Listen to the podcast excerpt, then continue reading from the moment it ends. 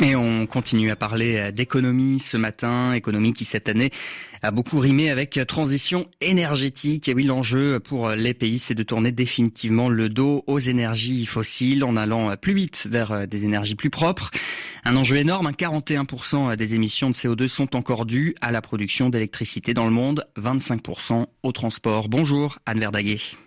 Bonjour, bonjour à tous. Alors Anne, le moins que l'on puisse dire, c'est que les progrès ne sont pas encore à la hauteur des enjeux environnementaux. Si l'on en croit l'Agence internationale de l'énergie, il faudrait doubler les investissements en termes d'énergie propre pour atteindre le zéro carbone d'ici 2050. Et si les énergies renouvelables sont désormais la deuxième source d'électricité dans le monde après le charbon, cela ne suffit pas. La part des combustibles fossiles représente toujours 80% dans la consommation d'énergie finale et c'est aussi élevé qu'il y a 10 ans. Pour que les choses s'accélèrent, souligne l'AIE dans son dernier rapport, il faut des investissements important dans les économies émergentes et des efforts internationaux concertés.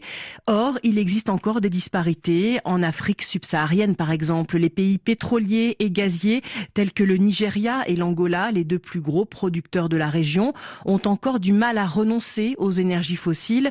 Beaucoup de pays émergents n'ont pas accès aux fonds nécessaires pour opérer cette transition, qui est pourtant une garantie de développement et d'emploi.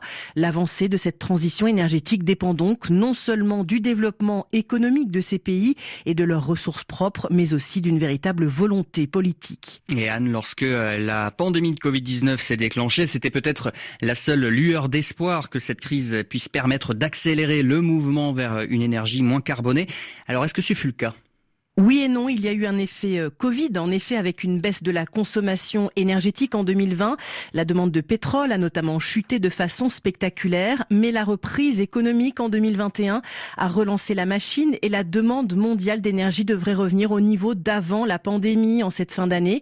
L'autre conséquence de cette reprise, c'est la flambée des prix de l'énergie.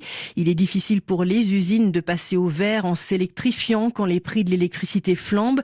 La demande bas carbone dépasse la d'adaptation des chaînes d'approvisionnement mondiales.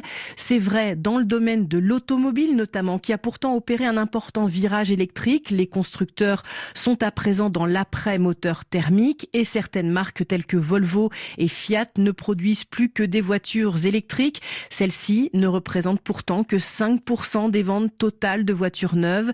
Il faut cependant rester optimiste et les chiffres sont là pour nous y aider. Les investissements dans l'efficacité énergétique ont augmenté cette année. Elle pourrait atteindre près de 300 milliards de dollars, du jamais vu, et cela à la faveur des plans de relance post-Covid, notamment en Europe. Est-ce que l'hydrogène vert est vraiment euh, la solution miracle, disons, en termes énergétiques? Cela fait partie de la solution en effet et il faut bien préciser l'hydrogène vert puisque l'hydrogène n'est pas à proprement parler une source d'énergie. Pour être vert, il doit être produit par une électricité décarbonée comme le solaire et l'éolien et cela coûte très cher. La crise énergétique actuelle montre qu'il faudra faire des efforts de tous les côtés, y compris de celui du consommateur et trouver les moyens de protéger ceux qui souffrent déjà de précarité énergétique. Côté industriel, si la production d'énergie reste relativement coûteuse. Elle n'est pas le seul moyen pour faire avancer cette transition énergétique. Les évolutions dans certains secteurs très carbonés, tels que la production de matériaux de construction, de produits chimiques, mais aussi dans les transports maritimes, sont essentielles pour parvenir à des réductions importantes des émissions de CO2. Mais cela prendra du temps, du temps dont ces industriels manquent aujourd'hui.